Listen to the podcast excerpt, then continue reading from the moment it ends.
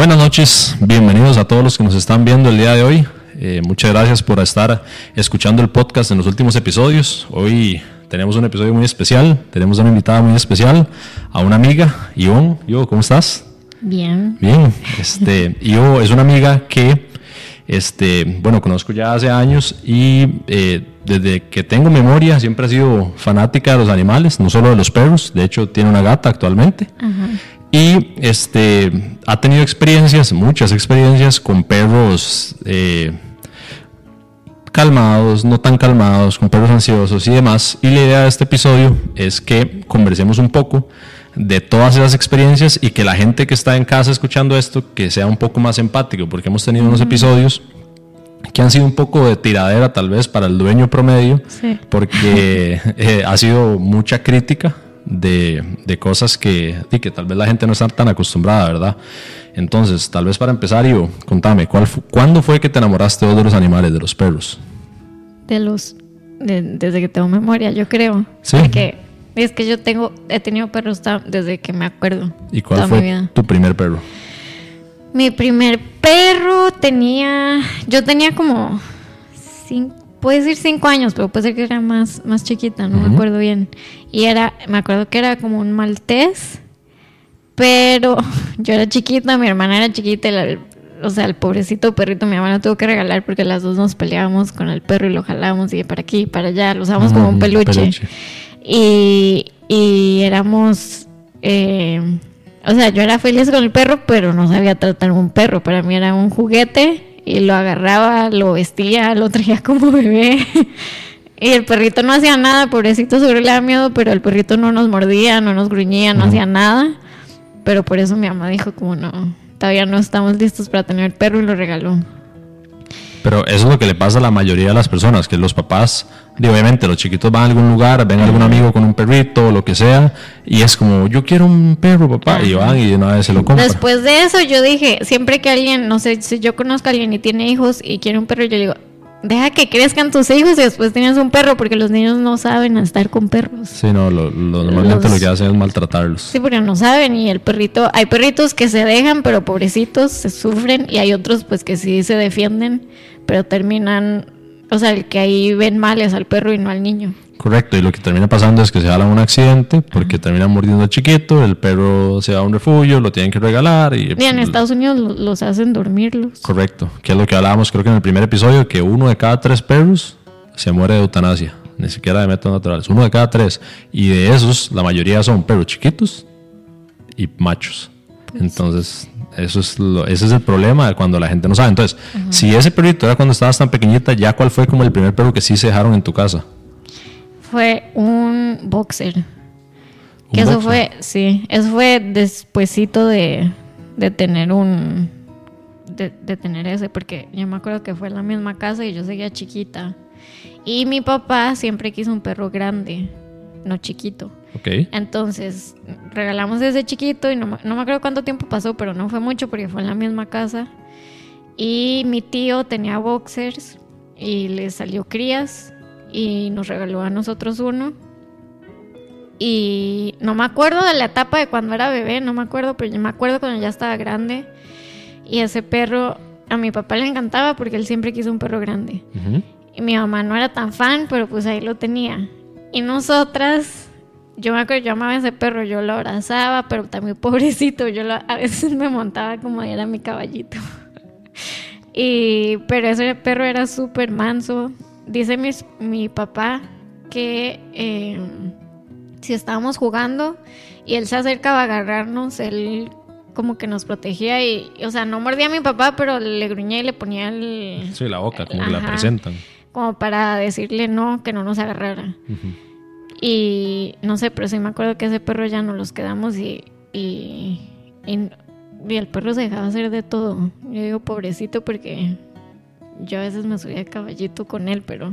Y contame una cosa, digamos, ese perro, tu papá fue el que lo crió, educó, entrenó. Ajá, sí. Y él nunca te dio ningún tipo, nunca le dio ningún tipo de problema, o sí, vos que vos te acordes o nada. No, era un muy buen perro. Era de esos que llaman un santo. Ajá. Y que eso es curioso porque cuando uno topa con suerte y se encuentra un perro que es un santo, luego cuando uno dice, voy a comprarme otro igual, y llega y le salen con otro que la personalidad es súper diferente y ahí es donde la gente se desilusiona y dice que es el perro. ¿verdad? Y es que llega siempre mi familia ha tenido suerte, porque antes de ese, de, cuando mis papás vivían en Argentina, ellos tuvieron un pastor alemán y también era un santo ese perro. Y de hecho ese perro no le gustaba entrar a la casa, solo quería estar afuera. Y dice mi mamá que ya lo jalaba para entrar y el perro se... Ponía los frenos. Ajá. y, y, no, solo quería estar afuera, pero se portaba súper bien y tenía, mis hermanas eran bebés. Entonces, como que siempre les ha ido bien con perros. Ok, ¿y cuándo fue que llegaron los dos perros que yo conocí aquella vez que fuimos a una clase y que estaban dentro del carro, los dos chiquitillos? Uh, eso fue... Porque ese boxer fue cuando vivíamos en México. Después nos vinimos a Costa Rica y mi mamá quería un perro chiquito porque ella quería un perro de esos tacita para andarlo aquí. Entonces estuve en busca de esos perritos y le vendían French Poodles, entre comillas, porque no eran realmente French Poodles, y crecían grandotes. Entonces en la búsqueda de uno chiquito, chiquito, encontró a Nala, que es la cafecita que tú conoces. Y eso, eso fue ya como en el 2010, creo, que agarramos a Nala. Y el otro que es Tolo, ese lleva como tres años con mi mamá, creo, porque ese lo rescató. Entonces, ya como tres años. Lo agarró cuando tenía dos años. ¿Y cómo es normalmente el trato? Porque son perros, como vos decís, de bolsito de aquí. ¿Cómo es normalmente el trato con esos perros? O sea, ¿cómo los han ido criando y educando? Con esos específicamente, eh, a Nala, Nala en realidad es que cuando, no sé si esto sea verdad, pero yo digo que como que los perros copian a los otros perros. Correcto, normalmente el más, el más joven o el que llega de segundo o de tercero copia comportamientos que tienen los demás. Cuando llegó Nala ya teníamos a otros dos antes. Ok. Es que yo tenía perros toda mi vida. Entonces, cuando llegó Nala teníamos a una, a una French Poodle y, a otro, y a un French hembra y macho, los dos French Poodles. Y entonces cuando llegó Nala, como que ella copia, veía que ellos hacían afuera, entonces ella iba detrás de ellos, entonces como que ella no, fue más fácil con ella y mi mamá no estaba tan, tan de, ay, mi bebé, porque ya teníamos otros dos también, entonces era como Sí, una manadita ahí que estaban ellos solos. Ajá, y entre ellos, digamos, ellos sabían, eh, Nala sabía que Anastasia se llamaba la que teníamos, que si ella, no sé, se estaba en la cama, no se podía acercar a ella porque Anastasia se ponía, las mordían. Ok.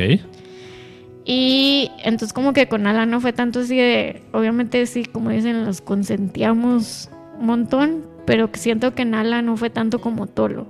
¿Por qué? ¿Qué pasó con Tolo? Porque cuando mi mamá tuvo a Tolo, eh, en ese momento fue como en pura en la pandemia. Entonces yo me quedé con Ala aquí en Costa Rica y mi mamá se fue a México y ahí fue donde rescató a Tolo.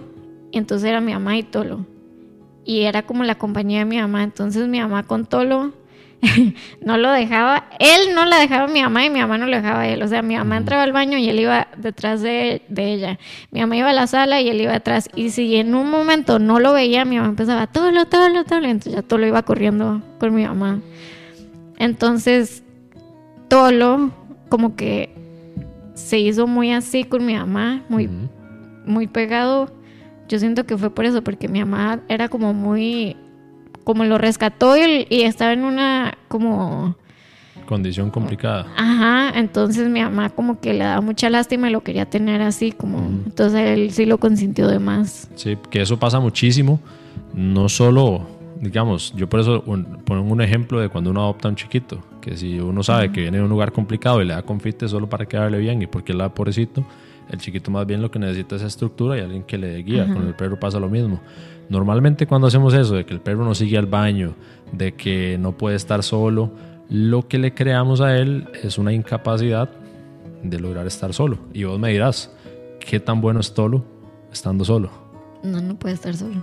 No puede estar solo. Entonces, ¿cómo se vuelve la vida de tus papás alrededor de tener un perro que no puede estar solo? Y es que, de hecho, estaba hablando con mi mamá de eso el otro día, porque eh, me decía, es que en realidad nosotros nunca los dejamos solos. Como que si salíamos estaba la que nos ayudaba en la casa y se quedaba con ellos. pero nunca en realidad nunca estuvieron solos solos. Entonces, como que entonces no sé, también ese le hizo un chip a mi mamá que si salíamos tenía que estar alguien en la casa. Porque digamos, Anastasia, que era una perrita que tuvimos antes, yo la tenía y esa como que yo la hice así conmigo y yo la llevaba a todos lados, la subía, yo la cargaba, la trataba como un bebé y ella solo dejaba que yo me acercara. Nadie más podía cargarla ni nada porque les, los mordía. Y a mí me dejaba hacerle lo que sea. Ok. Y entonces cuando se quedaba como con las que nos ayudaban en la casa, se portaban bien, pero porque siempre había alguien en la casa. Nunca fue como que y ahora que no tienen a nadie así que se quede 24/7 en la casa, cuando Tolo está solo, o Nala también nos dimos cuenta porque una vez los puse a grabar a ver qué hacían, porque hubo un tiempo que me tocó cuidarlos a mí porque mi mamá se fue a México y me pidió que me los quedara aquí un rato y puse una cámara para ver qué hacían. Nala no dejó de ladrar como las dos horas que no estuvimos. Y Tolo se puso a rascar la puerta como loquito y, cuando llegué a la casa estaba todo empapado de, de, baba. Y, o sea, parecía que se había sumergido la cara en, la, en el agua y las patas de chupárselas. Nosotros tuvimos un salchicha entrando acá que le pasaba justamente lo mismo. La primer, la primer noche que él pasó acá, amaneció como si hubiera corrido una maratón. El pobre todo sudado en un caldo y obviamente olía terrible. Y eso es pura ansiedad de que no los dejan estar solos. Y la gente lastimosamente no entiende que lo que crean es un perrito que si está solo, es como si un humano tuviera un ataque de pánico o un ataque de ansiedad estando solo. Que muchas personas pueden entender lo que es eso y es bastante feo.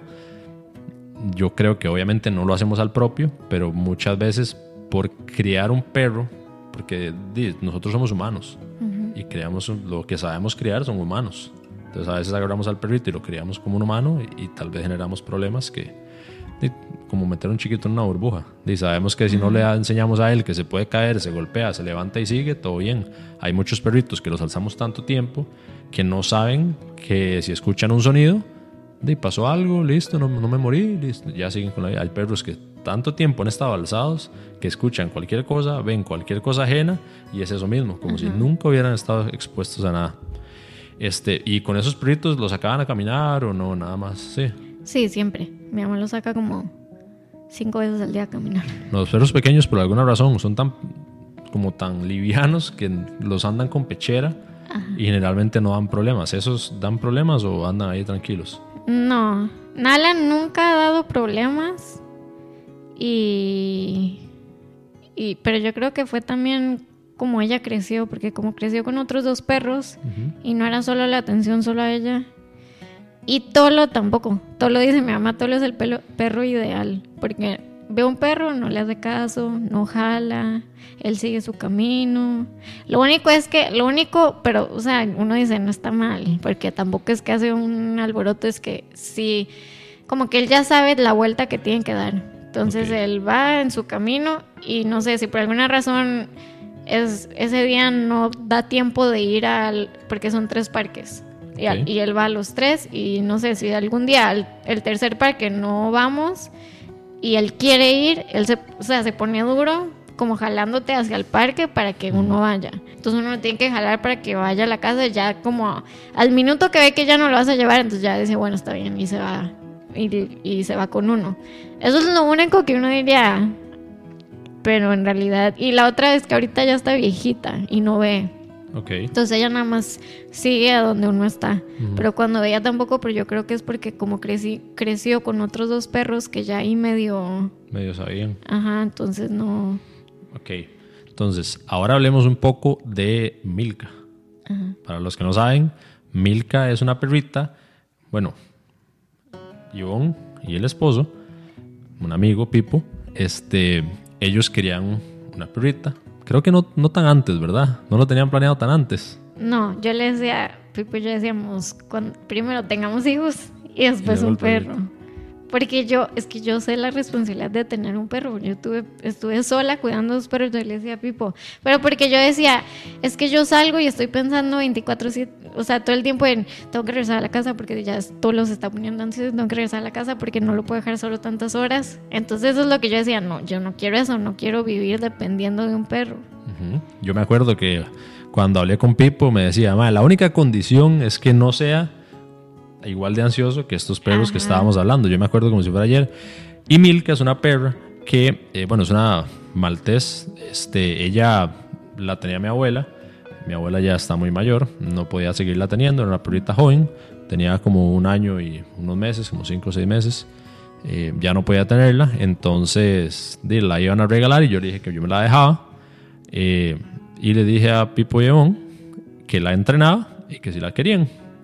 Y Ahora yo quiero escuchar, porque yo me acuerdo que cuando yo la entrené, yo te decía, Ivo, ella duerme en una casita. Y yo me acuerdo como si era la primera vez que salía de llevar. Yo te dije, llévate la casita prestada, duérmela ahí.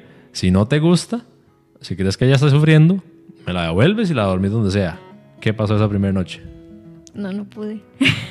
no pude dejarla en la... Bueno, la dejé en la casita, pero porque me obligaron, Pipo. Pero si hubiera sido por mí, yo lo hubiera agarrado y dormido en la cama conmigo.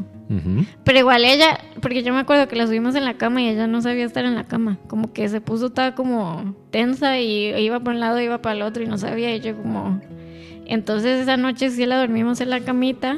Pero o sea, yo le decía a Pipo, yo, yo no la voy a meter y no voy a voltear a ver porque no quiero verla ahí. Entonces al principio sí la dormíamos ahí. Pero después no dije, le dije a Pipo, no, No va a dormir en la cama. Y digamos, ella que ya iba entrenada, porque es lo que yo le digo a los dueños, ellos llevan un entrenamiento y ustedes son los dueños, ustedes en su casa hacen lo que quieran. Ella que ya iba entrenada a dormir en su casita, ¿cómo era cuando ustedes se iban? ¿Cómo se sienten actualmente ustedes cuando la dejan en su casita? Ah, súper tranquila. O sea, la metes y ella no hace ni llora ni rasca, nada. Uno la mete y ella se acuesta y ya. No hace nada. Sí, eso es porque ella desde pequeñita, bueno, desde que estuvo con nosotros, se le enseñó toda esta parte de manejar su ansiedad y manejar su necesidad de estar pegado, porque ella, ni con mi abuela, ella vivía de que la sacaban y era jugar, jugar, jugar, vivía con otros dos perros, nunca le habían enseñado control de impulsos y demás.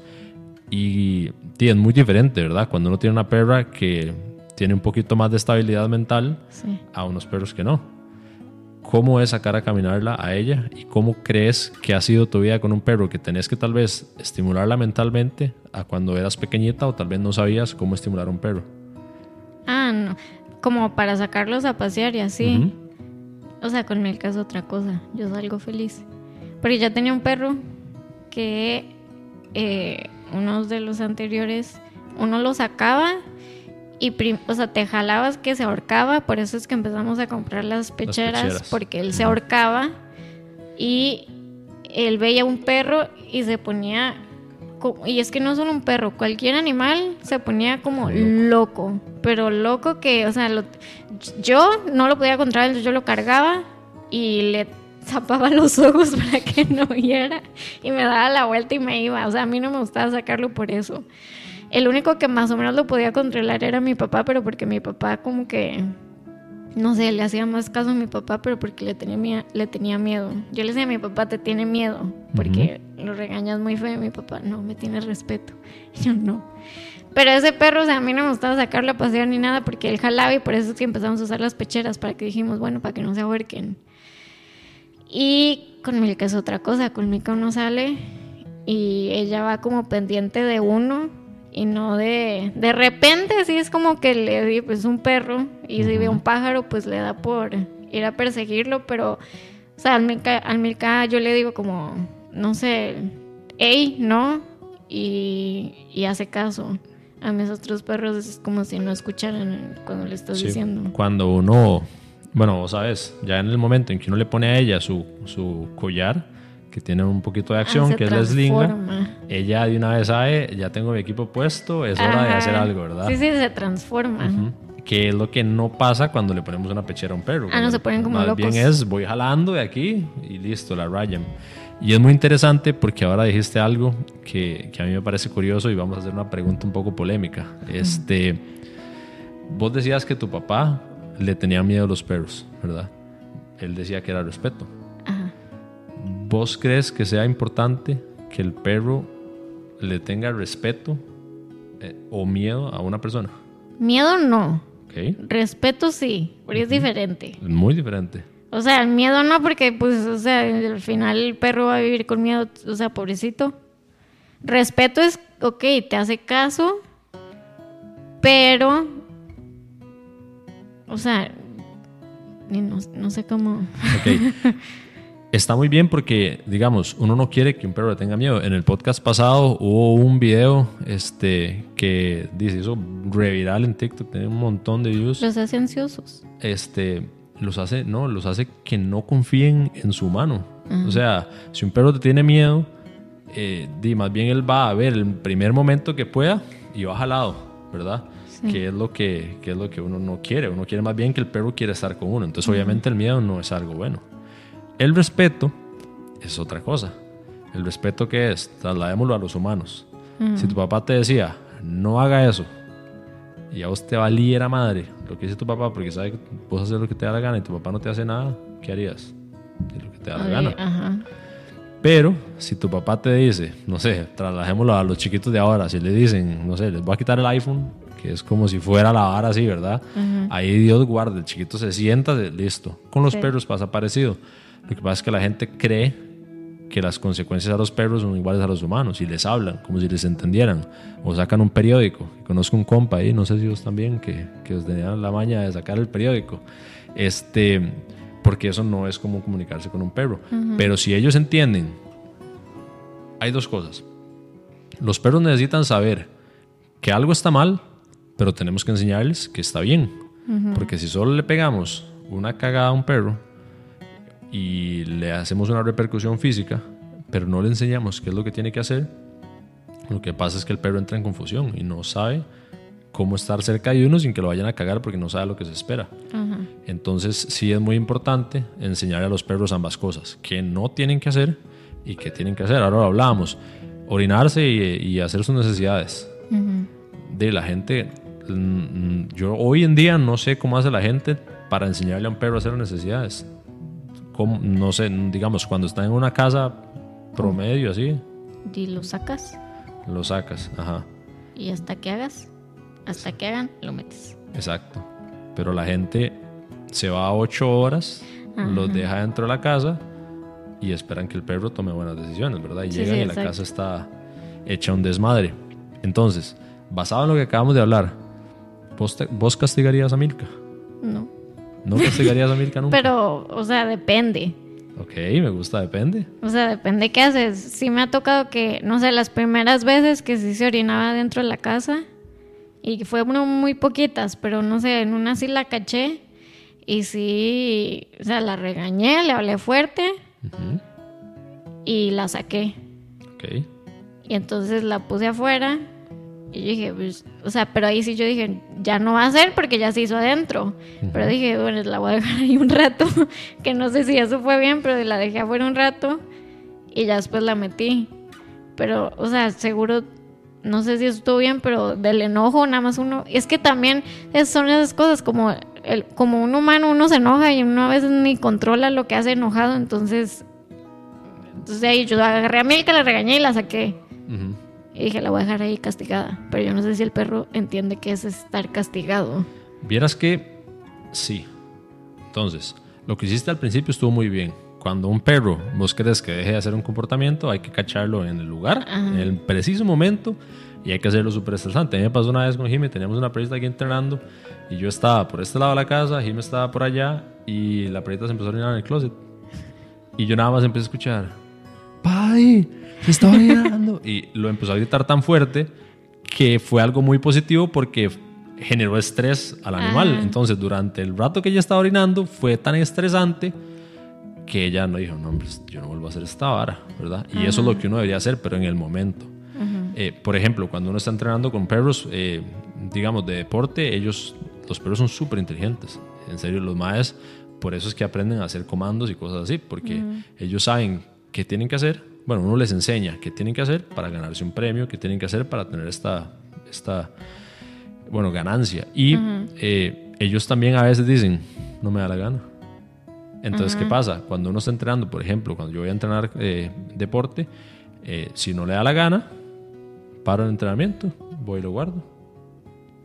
Dos minutos, voy y lo saco. Entonces, ¿qué pasa? Que el MAE dice, suave, me quitaron la emoción de que estaba divirtiéndome entrenando. Ah, no, entonces ahora sí lo voy a hacer, ¿verdad? Y ese segundo aire que ellos salen, vienen así como, ahora sí, ya, démosle, vamos a hacer esto. Porque los perros son muy emocionales y los perros entienden eso. Y a veces los humanos tal vez no, ni no estamos tan claros que ellos son muy emocionales. Nosotros necesitamos que un perro sea seguro, igual que un humano, que un chiquito, crearlo seguro, que sea independiente. Por eso a veces hay que darle su espacio, no siempre dormirlos en la cama, no siempre, ¿verdad? Porque si no, lo que va a pasar es que los perros hacen una regresión. Y si no les damos esos espacios solitos, después se te vuelven ansiosos de nuevo. Este Vos sabes que hay una analogía de, de, cómo, bueno, de cómo castigar a un perro o de cómo hacer un refuerzo negativo, que es con un cinturón de un carro. No sé si la habías escuchado nunca, ¿no? Digamos, ¿cómo funciona el cinturón de un carro? El cinturón de un carro es, vos te montás, encendés el carro y empiezas a andar, no te pones el cinturón. ¿Qué empieza a pasar? Empieza a sonar. Exacto. Entonces avanzas 200 metros y ¿qué pasa? se pone más todavía, ¿verdad? Y empieza ta, ta, ta, insistente. Sí, uno se arte y dice ya. Exacto, uno se arte y dice listo. Ajá. Pero ¿qué pasa si yo soy un huevón que soy un necio? Y sigue todo el camino. Entonces, es una analogía muy buena porque en realidad uno lo que necesita decirle al perro es como cuando está haciendo o haciendo un comportamiento eh, suavecito, no. Pero si ya el perro es un perro un poquito más estarudo, correa, no. Y ya le metemos una corrección. Pero si hay un perro demasiado, demasiado necio y la gente solo le quiere, no sé, hablar fuerte y no quiere ponerle ningún tipo de corrección, de hay perros que no lo van a hacer. Hay otros perros y digamos, por ejemplo, los perros chiquititos, el Milka, los maltés, muchos de ellos son criados eh, para ser de compañía. A ellos uno les habla fuerte, los más hasta que hacen las orejitas así y se encogen, ¿verdad? Entonces, para ellos, hablarles fuerte puede ser una corrección grave. Y ya una vez si le metemos la correa, ya es una corrección súper alta. Un border collie. La gente que, los entrenadores que dicen que son solo positivos, ¿por qué usan border collies? Porque los border collies se, se criaban para andar ahí con ovejas y demás y para que ellos pudieran gritarles y que hicieran caso. Entonces, son tantas generaciones que vienen en eso que los border collies son súper sensibles a los gritos y al que les hablen duro. Ellos con solo hacen caso y hacen las orejas así, vienen como regañaditos porque eso para ellos, la gente dice, ya, yo no le estoy haciendo nada negativo porque no, pero los estás estresando a tal punto que el más se hace chiquitito. Eso es una corrección. O sea, eso no es entonces generarle miedo. no, o sea, vamos a ver, ¿vos crees que regañar a un chiquito es generarle miedo? No. Entonces depende de cómo lo hagamos, ¿verdad? Que ahí es donde yo molestaba el podcast eh, pasado que decía, ahora en muchos países están sacando el collar eléctrico. O sea, si vos lo usas, te pueden penar, ¿verdad? Y, y eso es complicado porque primero cuando vos quitas una herramienta, aparecen otras peores. Y cuando quitas una buena, aparecen otras peores porque lo que hacía esta buena no se puede hacer con las otras, sino que son un poco más agresivas. Pero ¿qué es lo que pasa? Que el collar eléctrico no es el problema. El problema tampoco es el collar de, el de pellizco. El problema, como dijiste ahora súper sabiamente, nosotros como humanos, cuando nos enojamos, perdemos el control. Y yo le dije, entonces de quitemos los periódicos, que no venda más periódico, porque si no le van a seguir volando periódico a los perros. O las escobas, dejen de vender escobas para que la gente pues, no va a pasar, ¿verdad? Entonces, realmente el problema no son las herramientas, sino las personas que tienen perros. Ajá, no, y la persona que tiene el perro. Porque muchas veces compramos un perro para sentirme que soy, que tengo compañía, pero no estoy dispuesto a dedicarle. ¿Cuánto tiempo le dedicas vos a Milka y cuánto tiempo le dedica Pipo a Milka? Todo el día. a cada rato, ¿cierto? hay que estar pendiente de ella, hay que estarla sacando, hay que darle comida, hay que estimularla física y mentalmente. Y hay gente que... No, y a veces ella se aburre y lo notamos, entonces ahí bueno, la, o la entrenamos un ratito y ya ya feliz o no sé, la sacamos a pasear y o jugamos con ella. Pero si no le hacemos caso en todo el día, nos viene a buscar como diciendo, hey, aquí estoy. Sí, y es porque ella ya con ustedes tiene una rutina. La sacan en la mañana, la entrenan, la sacan, le dan de comer y listo. Entonces, obviamente los perritos, como vos decías, de Tolo, el mae ya se sabía su caminata. Ajá. Eh, los perros son muy buenos en rutina. Sí. Entonces, cuando no tienen estructura, igual que un chiquito, cuando no tienen nada de estructura, empiezan a hacer desastres y empiezan a tratar de llamar la atención porque no les están dando atención. Y hay gente que se compra perros y es una playada porque después terminan en adopción, los terminan regalando, terminan en, ¿cómo se llama? Territorios aguates. Ajá. Ahí hay un montón de perros de raza que la gente compra porque qué bonito tener un perro y luego de, terminan regalándolos. Sí, sí, no saben qué es tener un perro. De No hecho, yo, yo tengo una amiga que tenía un refugio y, o sea, ella daba en, adoptar, en adopción a los perros y varias gente se los regresaba y le decían, no es que no tengo tiempo, no es que al final, no sé, no, no pensé que fuera así, entonces ya no lo quiero y los regresaban. O sea, la gente no sabe qué es tener un perro. No, y, y a mí lo que me preocupa de eso es que compran perros. Hay dos cosas que hacen que los entrenadores de perros tengan mucho trabajo. La primera, que le dan demasiada libertad a los perros chiquititos. Entonces, como no crecen con estructura, hace un desastre luego. Y la segunda es que es demasiado perro para la casa en la que está. ¿Por qué? Porque es muy fácil ver un Rottweiler chiquitito que parece un osito, un pastor alemán, y uno que es esta cosa tan linda y se lo llevan a la casa. Pero a la hora de la hora, cuando el perro crece y no le enseñamos nada, ya no es tan divertido, ¿verdad? Cuando el Sí, Rottweiler te salta y te, la, te rasguña toda. Sí. O cuando te bota. O cuando vas caminando y el perro te jala y un Rottweiler de 40 kilos jala y, listo, no, no lo vas a parar, ¿verdad? Y me ha pasado este año que han aparecido demasiadas personas con pastores belgas que están súper de moda, seguro por John Wick o yo no sé por qué. Googlean, perro más inteligente, Border Collie, pastor belga, me va a comprar uno. Y los terminan regalando porque son perros que necesitan tanto estímulo y son tan inteligentes que si vos no se los das van a buscar cómo hacerlo. Sí, de hecho los Border Collies son súper inteligentes, pero yo siento que para eso la gente tiene que aprender a entrenar un perro así, porque no pueden tener nada más ahí como que se quede sentado a la par de uno. ¿No? Bueno, de- tal vez si te compras un bulldog inglés que el mae corre dos segundos y deja de respirar. Ah, eso sí. Puede ser, igual son bien intensos, ¿verdad? Pero mira lo que dicen ahí en el chat, dicen que totalmente es cierto lo de los Border Collie. La mía hasta cuando no es con ella el asunto se siente aludida. Y, y es así, en serio, o sea, eso es lo complicado también de tener dos perros. Cuando uno tiene dos perros, hay uno que está haciendo una fechoría por allá y uno le dice, hey, no, y el otro está que hace eso, y uno y, y el otro, madre, ¿por qué me están regañando a mí? Sí. Y empezás a generar conflictos. Por eso yo no soy muy fan de tener varios perros al mismo tiempo, yo, ¿verdad? Este, a mí me gusta dedicarle, y con todo el tiempo que hay que dedicarle a un perro, prefiero dedicárselo a uno y que esté al 100% ese uno. Eh, ¿Vos crees que las personas o que los humanos a veces el ego de nosotros prefiere tener un peluche y un perro con muchos problemas a corregirlo o a regañarlo o a ponerle ciertos límites para que él esté bien. Porque yo conozco mucha gente que dicen como este dicho, como, ah, no, a mi perro lo entreno yo, igual como a mis hijos, a mis hijos los educo yo. Y cuando uno ve los perros, parece como que tienen muchos problemas y a, los a las personas les vale porque ellos necesitan tanto, ellos, esa Sí, fuerza la emocional autoridad y... como ese apoyo emocional del perro, porque los perros son un amor, los perros absorben todas las cosas de las personas, por eso los perros son unos santos. Ujú. ¿Vos crees que a veces la gente, en serio, ese ego no, las- no les permite como decir, no, voy a ayudarle un poquito a mi perro entrenándolo? Sí. Sí. Y, y es que también, digamos, depende de qué, digamos, voy a poner ejemplo a mi mamá, que tiene a todo lo que es súper ansioso, no puede estar solo. Entonces le dijimos, ¿por qué no lo, le dijimos, dejémoselo a Paddy? Y mi mamá, no, me lo va a encerrar en una jaulita y yo no voy a permitir eso a mi, que me, le hagan eso a mi perro. O sea, también yo creo que se mete mucho la parte emocional de la persona que dice, ay no, pobrecito mi perrito, no voy a dejar que me lo maltraten. Cuando no es un maltrato, pero no, no lo entienden así. O cuando ellos mismos, porque por eso hablaba del ego, ellos mismos están maltratando al perro. Porque uno desde afuera, obviamente eso es como todo en la vida, cuando uno está afuera es demasiado fácil ver lo que está pasando allá, ¿verdad? Pero cuando uno está adentro no tanto.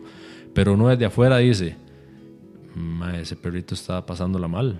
Ajá. O cómo esa persona eh, cambia su vida o amolda su vida a un perro por no querer entrenarlo o ponerle un poquito de límites o enseñarle a convivir en su nueva casa. Exacto. Y eso a mí me parece eh, que es un poco el ego de las personas. Tengo una historia de un, de un entrenador de Estados Unidos que se llama Larry Cron. Es una historia un poco complicada. El MAE entrena perros hace años, ¿verdad? Y este, el MAE le va y le entrena al perro a dos señores súper mayores. Se compran un Rottweiler grandísimo, ¿verdad? Entonces eh, lo llaman y le dicen, no, es que vieras que mi Rottweiler eh, está jalando demasiado. Y entonces jala, es agresivo, me bota. Entonces necesitamos que nos ayude. Entonces este es súper bueno, va, entrena al perro, puede caminar con el perro con la correa así, a la par. perro, los Rottweilers son, este mae ama los Rottweilers y el mae se hizo famoso por un Rottweiler buenísimo que tenía. Y, el mae llega y le entrena al perro, listo, se va para su casa. Como a los tres meses, lo vuelven la llamada y le dicen, miren es que el señor está en cuidados intensivos. Eh, necesitamos que venga porque el perro lo botó y el señor se abrió la cabeza y terminó en el hospital, ¿verdad? En cuidados intensivos. Entonces, cuando él recupera la conciencia, manda a llamar a, a, Larry para hablar con él, ¿verdad? Y entonces el Larry llega, ¿verdad? Y le dice al señor, como, ¿qué fue lo que pasó? Y apenas el ma entra al, como al cuarto donde él estaba, se estalla en lágrimas el señor. Y entonces le pregunta, pero, pero ¿por qué pasó, verdad? Y le dice el señor, y estaba la esposa, es que tenemos que confesarte algo. Y el madre, ¿qué pasó? Primero al perro lo durmieron, ¿verdad? Porque como... ¿Porque lo votó? Porque el, el, lo votó, ya tenía un récord de que era agresivo. Pero no es culpa del perrito. Entonces matan al perrito, entonces el señor está en lágrimas y le dice el señor, lo más complicado no es que durmieran al perro, sino que lo durmieron porque, le voy a contar un secreto, yo fui alcohólico toda mi vida. Entonces mi secreto para esconderme de mi esposa era que yo iba a sacar a pasear al perro. Entonces cuando sacaba a pasear al perro, yo iba tomando. Y cuando tomaba, me caía. Y el perro lo único que hacía era quedarse a la par de él. Entonces, lo que pasó en esa última historia fue que el Maya tapiz, se cayó, se abrió la cabeza, el perrito se quedó cuidándolo todo el rato, terminan matando al perrito. Sí, se dejan al perro lo botó. Entonces, a este nivel de santos son los perros. O sea, imagínate todos los años o todo el tiempo que este perrito se tragó a un señor alcohólico y, y el perrito ahí con él, caminando, cuidándolo. Y nosotros los humanos le depositamos este tipo de problemas a los perros y no los... Entonces, ahí es donde para mí, digamos, cuando yo escucho un caso como el de tu mamá, yo digo, que rajado porque de ella obviamente ama con todo su corazón a sus perritos y nos cuesta tanto a todos como humanos salirnos de ese ego y en serio decir, ok, yo como humano creo que encerrar al perro no está bien, pero para entrenar a un perro no hay que empezar como humanos, porque ellos no son humanos. Hay que pensar como perro. Pero es demasiado difícil pensar como un perro. O sea, yo al principio yo decía, ni loca voy a dejar a Milka encerrada en una jaulita. Pero es que es como que uno no entiende que para el perro eso no es malo. O que no lo... O sea, que para ellos eso no es un sufrimiento, porque sí, para uno es feo verlos tal vez encerrados, pero para ellos no, pero uno no entiende eso. Entonces uno no quiere hacer esas cosas. Pero yo, o sea, yo, para mí eso era un grande no, y ahora que yo veo a Milka, la ponemos ahí y se queda más tranquila porque una vez la dejamos fuera para ver qué hacía y se puso a rascar la puerta y se queda viendo la puerta como esperándonos y, ahí sí, pobrecita. Cuando la ponemos en la jaulita ella se duerme, no hace nada, no hace ni nos rasca ni llora nada. Que ahí es donde ya vos lo estás viendo del lado de una persona que se preocupa en serio por el bienestar del perro.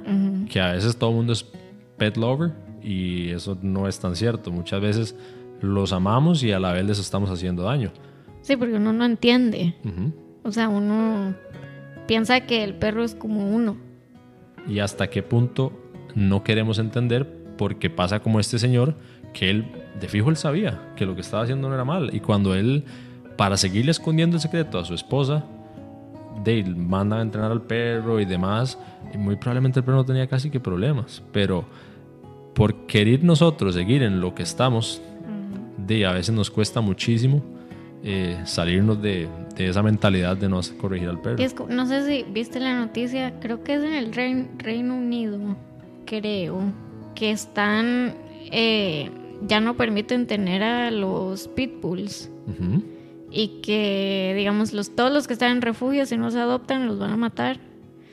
Y si tienes un pitbull, como que hay ciertas reglas que tienes que seguir. Si no las sigues, te los quitan y lo matan. Y porque ya no puede así. Casi que quieren quitar a los pitbulls de la calle porque dicen que son muy agresivos. Y yo, la gente a mí me dice, es que si los pitbulls son agresivos, y yo digo, no son agresivos, el perro no es agresivo, es como uno los educa, como uno los, los tiene en la casa. Porque Milka puede ser agresiva, pero como es chiquitita, la gente dice, es chiquita. Pero como esos son pitbulls grandes, pero todo el mundo decía, no, es que los pitbulls Mucha gente dice los pitbulls son un, perro agresivo y no es que sean agresivos, es que la gente no sabe educarlos o no sabe... Hay dos cosas, bueno, hay varias. Primero está la genética. Hay un componente genético que nosotros como humanos, por más que los criemos para que sean así, el hijo perfecto y que se sienten, que se echen, que todo, hay un componente genético y una función zootécnica para la que está hecho cada perro. Por eso es que yo entiendo que la gente defienda tener zaguates porque los perros todos, todos deberían tener un hogar, perfecto. Pero los perros llegaron al mundo y los humanos los fuimos desarrollando de alguna u otra forma para que cumplieran algunas funciones. Por ejemplo, eh, eh, los pastores australianos, pastores ovejeros, lo que sea, obviamente, pastorear, ¿verdad? Eh, que los salchichas, cazar tejones. y los pitbull o los terriers en general, mm, lastimosamente muchos de ellos se hicieron para pelear, ¿verdad?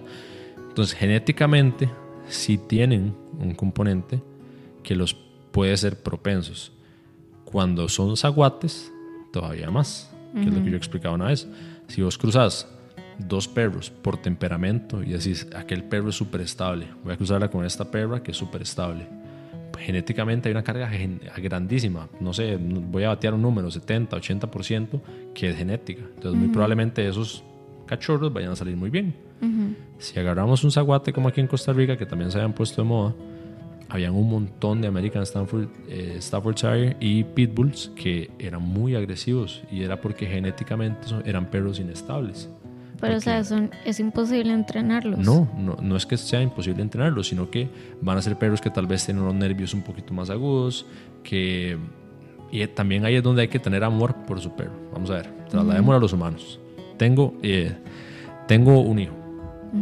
Mi hijo le gustan los videojuegos y yo lo obligo a que se vaya de fiesta. ¿Cómo crees que la va a pasar tu hijo en la fiesta? Pésimo. va a pasar pésimo, ¿verdad? Hagamos lo mismo con el perro tengo un perro que a él no le gustan los otros perros. ¿Debería llevarlo a un parque de perros? No. Pero le encanta jugar con la bola. yo con mi perro voy y hago que mi perro, con su personalidad, porque ahí es donde es animal, especie, raza, individuo. Su individuo ama jugar con la bola y le van a madre los perros. Juego con él con la bola. ¿Qué pasa con la gente también? No sé por qué como humanos queremos que nuestros perros en serio se lleven bien con todo el mundo. Lo cual me parece una hipocresía, porque yo no me llevo bien con todo el mundo. ¿Vos te llevas bien con todo el mundo? No. Mm. O sea, nosotros nos llevamos bien con nuestras personas. Los perros igual. Entonces nosotros pretendemos que los perros vean a otros perros y digan, ah, este me va a ser mi mejor compa. Sí. No todos los perros son así. Y la vez pasada se armó polémica también por un, por un TikTok de, de llevar un perro a un mall.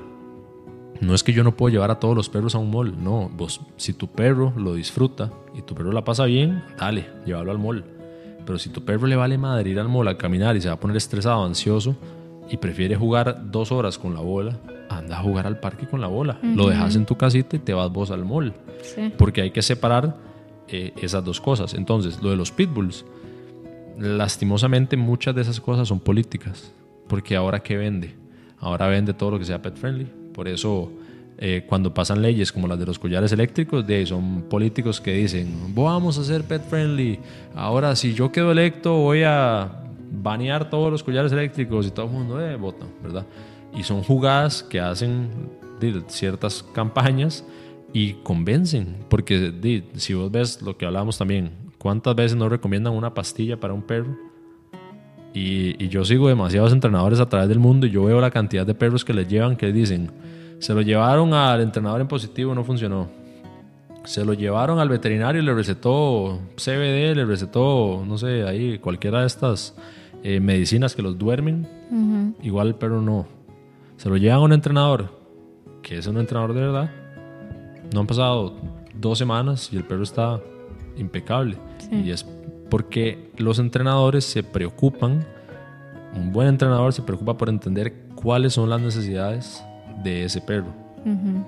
Y es una playada, porque bueno, vos sabes, la gente dice que sus perros los aman, ¿verdad?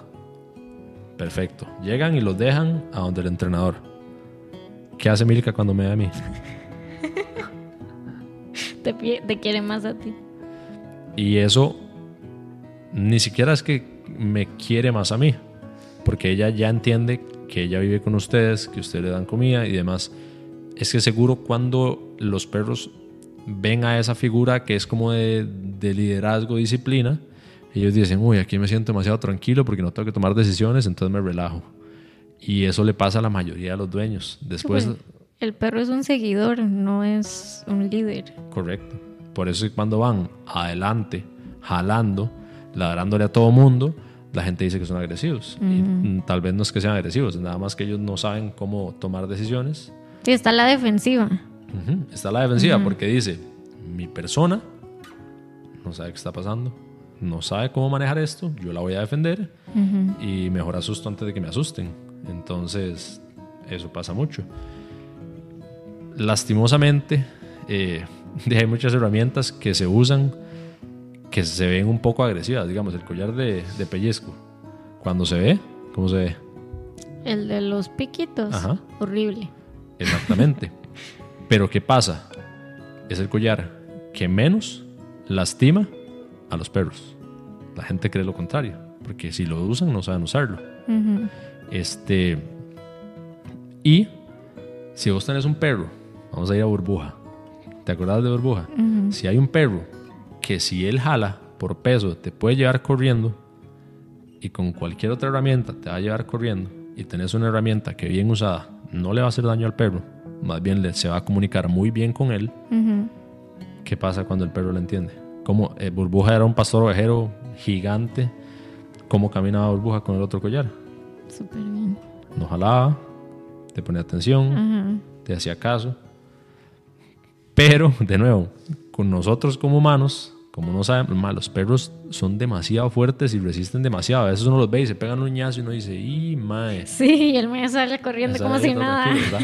Nosotros, digo, obviamente pensamos como humanos. Ajá, sí. Y, y los perros, hasta sensorialmente, ellos están hechos para muchas veces trabajar y para pasar condiciones mucho más complicadas de las que nosotros podíamos estar. Imagínate un perro en el bosque y tiene que sobrevivir muy probablemente un perro de compañía no, porque un perro de compañía fue diseñado para estar de compañía. Uh mano lo suelta ahí en el bosque y se lo comen, seguro. Muchos de ellos se ponen de presa porque apenas se les acerca algo, panza arriba, ¿verdad? Pero, pero digamos, los perros aguantan un montón más de que lo que nosotros queremos y ellos se comunican muy diferente a lo que, a lo que nosotros queremos. Entonces ahí... Saludos a los que están escuchándonos, a Edwin Ramírez, a Frank Quiroz, a Alan, que dice, interesante. No sabía que era mejor los collares dentados. ¿Por qué o cómo se usan? Ok, vamos a responderle a, Alan. Solo hay muy pocas marcas buenas, número uno, yo se lo he dicho a ustedes, ¿verdad? Solo hay una marca que es buena y es porque tiene las puntas redondas y que no va a rasgar la piel del perro. Este, eso lo que hace es, digamos que entre comillas, simular la mordida que haría la mamá del perro para corregirlo. Entonces, ¿a dónde muerde la mamá? Los muerde en el cuello, los jala y los pone donde tiene que ponerlos en su lugar, ¿verdad? Eso es un collar que tiene que tener acción. La gente está tan acostumbrada que el perro lo va jalando ahorcado que creen que con ese collar el perro no va a jalar porque va a meterse los picos, entonces va a parar. Y no necesariamente es así. Uno lo que hace con eso es comunicarse una vez, a la segunda el perro ya no va a querer hacerlo, porque él va a sentir una acción. Entonces, ese collar, ¿cómo se usa?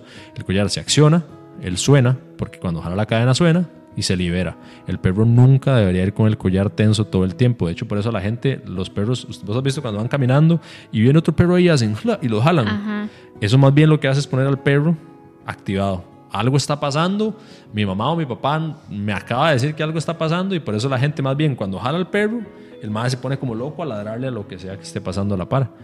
Ah. ¿No sabías que era por eso? Eso es lo que pasa. más bien lo que hacemos es ponerlo es en agresión. Porque el perro va tan relajado y siente que su persona se está poniendo nerviosa. Activamos el cuello del perro o lo que sea y el perro dice, algo, algo está pasando. Voy a, entonces, estos son el tipo de cosas que la mayoría de la gente dice, no, voy a jalar a mi perro. Normal, porque lo pensamos como humanos de que tal vez no estamos entrenados. Y como no agarra el chiquito de la mano y lo jala. Correcto, para que no se agarre. Con, ok, con el perro no es así. Si yo le transmito a mi perro que algo está pasando, él va a tratar de tomar una decisión. Y eso pasa mucho, digamos, yo agarro al mismo perro que vos agarras y vos vas estresada, porque me pasó una vez con, con Jime, íbamos con la American Stafford que tenemos nosotros. Antes creíamos que era agresiva, ya no es agresiva, porque ya entendemos que era. Vamos caminando, yo voy relajado, va ahí moviendo su colita tranquila, se la voy a Jime. Se acercan unos perros. ¿Qué fue lo primero que hizo? se puso súper nerviosa porque creyó que iba a atacar a los perros. Entonces, cuando nosotros ponemos así, se lo transmitimos al perro.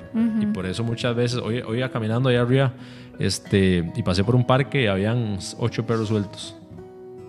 Vi como tres peleas entre todos. ¿eh? Y los humanos tratando de separarlos. No, no hagas eso, papito, él es tu amigo. Y yo digo, madre, la gente no entiende que los perros no hablan español o inglés. O sea, uno le dice eso y el perro, y más bien donde llegan y los agarran a la par de otro perro y los jalan, más bien el mae se activa. Entonces peor se volvía la bronca. Este, entonces, espero que este episodio, y estoy seguro que le va a servir a un montón de gente porque di, vos has vivido muchos perritos y ahora creo que la experiencia con un perro entrenado es otra. Sí, claro. Tener. Ya no se siente como una carga. Exacto. Ya es más como. o sea, no sé cómo decir, pero. Ajá, exacto. Uno disfruta tener un perro. Yo siento que a veces la gente se esclaviza por el perro y deja pasar un montón de cosas y, y dejan de hacer ellos un montón de cosas por el perro y es simplemente por no saber. Sí. Y a mí lo que me da tristeza es la gente que no quiere saber. Pero eso es como todo en el mundo. Hay gente que no le da la gana, se mete en una ideología y no quiere saber nada más que no sea en la ideología que está clavado y cuesta mucho sacarlos. Un saludo también a Ever Ortiz que dice, apenas vamos por el episodio 4 y siento que he aprendido como 5.000 cosas. Me encanta esta iniciativa, chicos. Los felicito. Muchas gracias ahí a Ever. Y yo creo, yo que yo creo que ya estamos cerrando. Más bien, primero agradecerte por haber venido. Gracias. Yo creo que, como dicen ahí en el chat, la pasaron súper bien. Yo creo que estuvo interesante y un par de cosas también te llevas vos. Eh, igual, acuérdense de que estamos en Apple Podcasts, estamos en Spotify.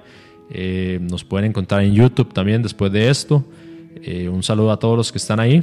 de nuevo, Ivo, muchas gracias por estar acá. Espero que, que Milka siga rockeando como está ahorita que, que, no se nos aleje ahí de, de, ese entrenamiento por alcahuetearla un poquito de más. Espero sí, que, sí, tengo que bajarle un poquito. espero que no se nos pase, que no está mal. No está mal, ¿verdad? Los perros son para disfrutarlos y para chinearlos. Y el que no chinea a su perro y no se tira que lo chupen, mejor que no tenga un perro. este. Eh, Frank por ahí también dijo: eh, amor sin disciplina no es amor eso es muy cierto y aplica tanto para perros como para humanos. este, yo no tengo hijos, pero, pero sé que he visto ejemplos de unos que tampoco tienen mucha disciplina y sucede, sucede parecido que con unos perritos. Entonces, muchísimas gracias a todos. Espero que hayan disfrutado bastante y nos vemos en la próxima edición. Hasta luego.